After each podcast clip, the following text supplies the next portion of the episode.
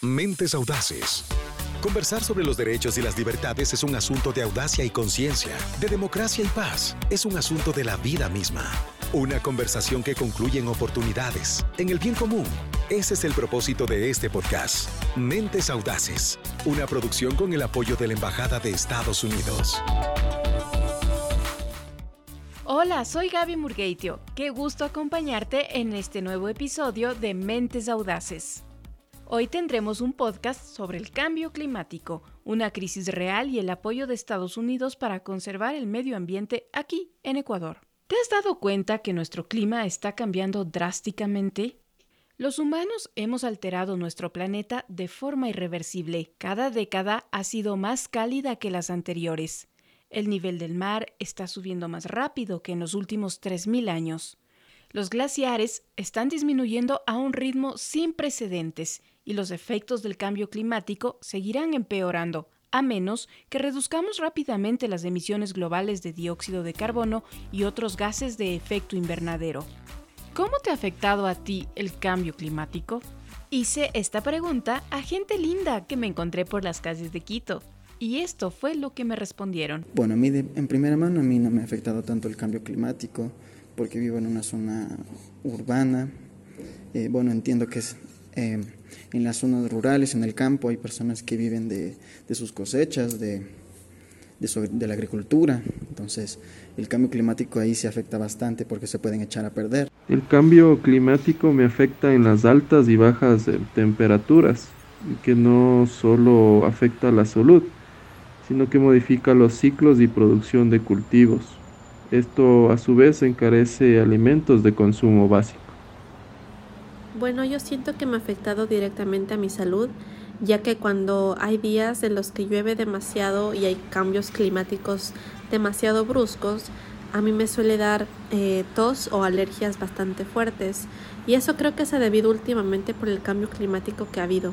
La verdad es que el cambio climático justamente en estas épocas me ha afectado un poco porque el anterior mes pues lastimosamente me enfermé por las lluvias fuertes que había justamente aquí en Quito porque bueno en especial aquí en la ciudad de Quito no se sabe si está sol o lluvia entonces a veces no sé coger paraguas o una chompa gruesa y lastimosamente llueve por las tardes.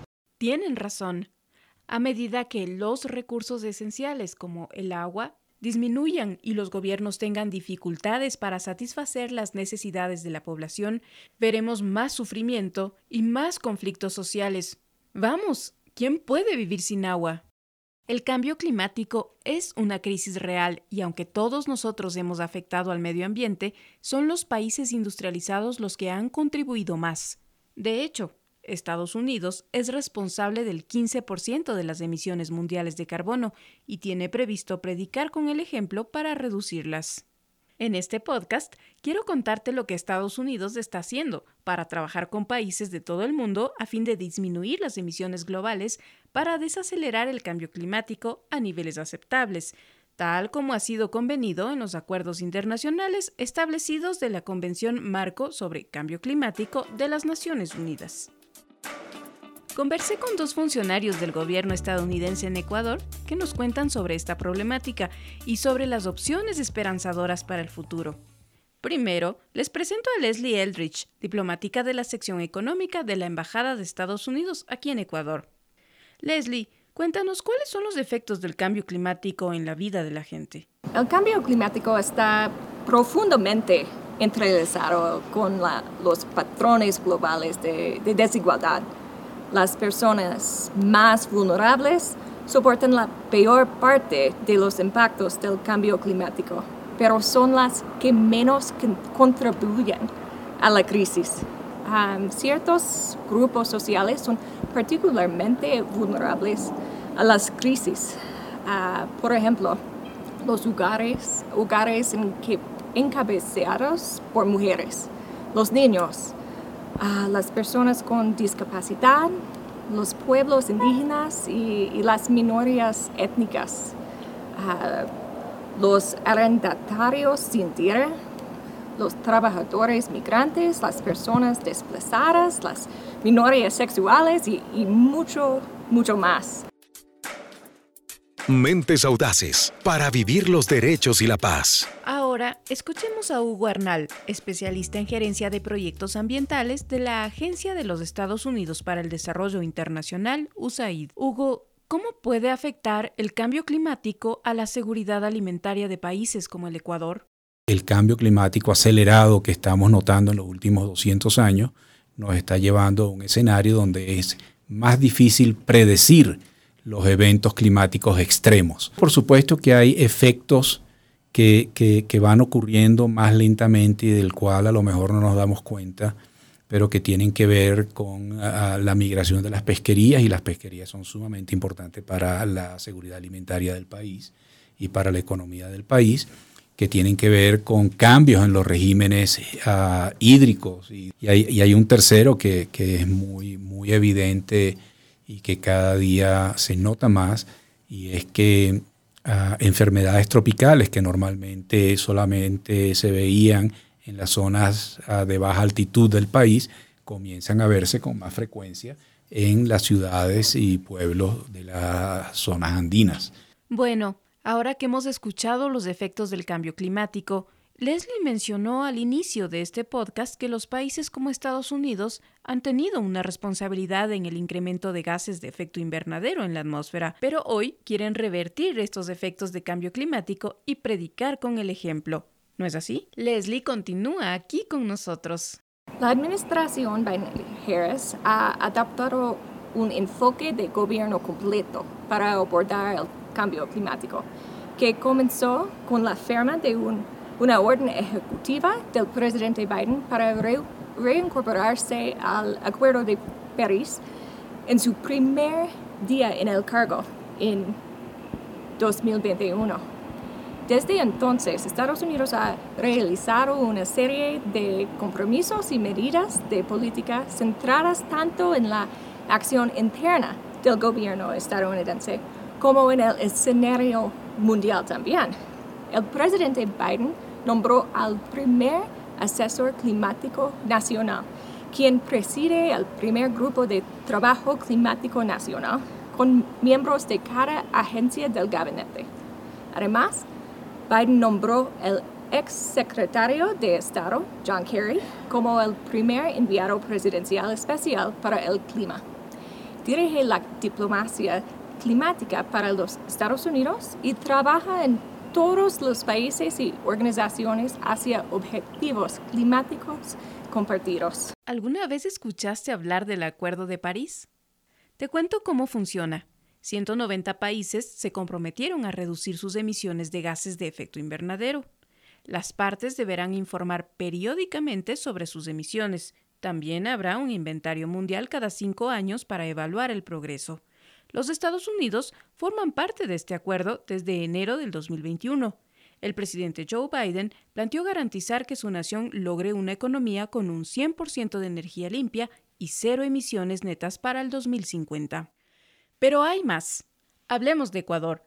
¿Cómo están trabajando de manera conjunta los gobiernos de Estados Unidos y el de Ecuador? El gobierno de Estados Unidos y Ecuador son partes de múltiples acuerdos sobre el cambio climático, incluido el Acuerdo de París, por supuesto. Además, en abril de 2021, ambos países se comprometieron a cero emisiones netas para 2050. Antes de la conferencia de las Naciones Unidas sobre el cambio climático de 2021, más comúnmente conocida como COP26, Ecuador firmó el Compromiso Mundial de Metano liderado por Estados Unidos.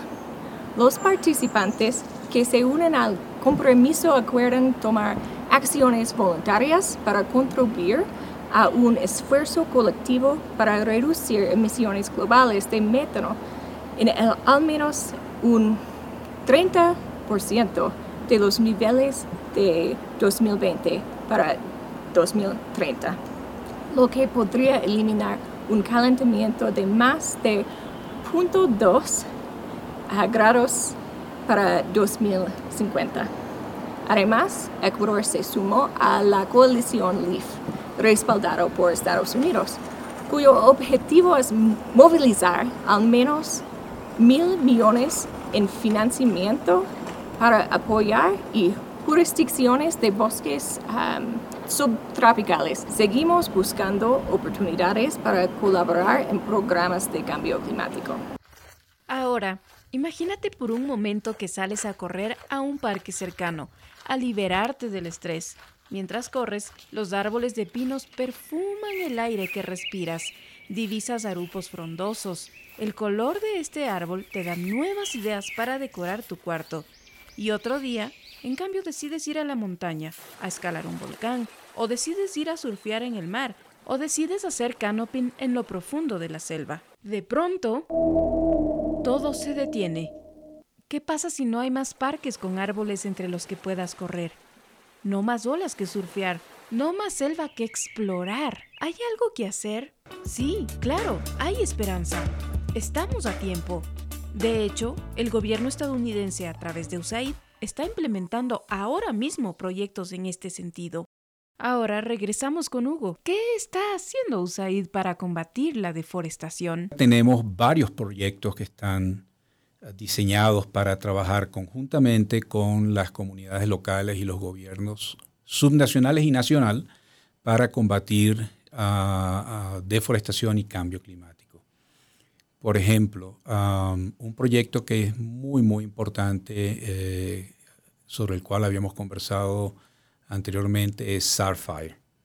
SARFIRE es un proyecto que tiene dos grandes componentes. Por un lado, fortalecer la capacidad de eh, las agencias del gobierno nacional del Ecuador para ah, predecir y manejar fuegos de vegetación y al mismo tiempo fortalecer las capacidades de los cuerpos de bomberos del país, eh, particularmente Quito, Guayaquil, Cuenca, pero también se ha trabajado mucho con Ibarra y ah, en algún grado con, Loja, para que ah, los ah, cuerpos de bomberos tengan la capacidad de combatir los incendios de vegetación técnicamente, tengan la capacidad de hacer planes de prevención, trabajar con las comunidades locales, apoyarse unos a otros Muchas veces los problemas tan grandes como el cambio climático requieren una participación de todos. Otra de las iniciativas de USAID es el proyecto Recursos y Derechos Indígenas Amazónicos, que busca mejorar la participación de los pueblos indígenas en los temas económicos, culturales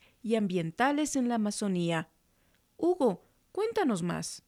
El, el, tema central de este proyecto es fortalecer las capacidades de los pueblos indígenas y sus organizaciones para ah, mejorar la gobernanza ah, de esos territorios que ellos ah, tienen, que es alrededor de un 45% de la región amazónica del Ecuador, eh, para mm, mejorar la gobernanza, uso, manejo y conservación de los recursos naturales, incluyendo, por supuesto, los bosques y las aguas. Este proyecto es sumamente importante para garantizar la viabilidad a largo plazo de los ecosistemas naturales, particularmente los bosques amazónicos, pero también eh, esto ocurre con las cuencas altas productoras de agua, de manera que eh, este proyecto, que es un proyecto que se desarrolla en el bioma amazónico, entendiendo que el bioma amazónico tiene zonas muy bajas, donde están los bosques lluviosos tropicales,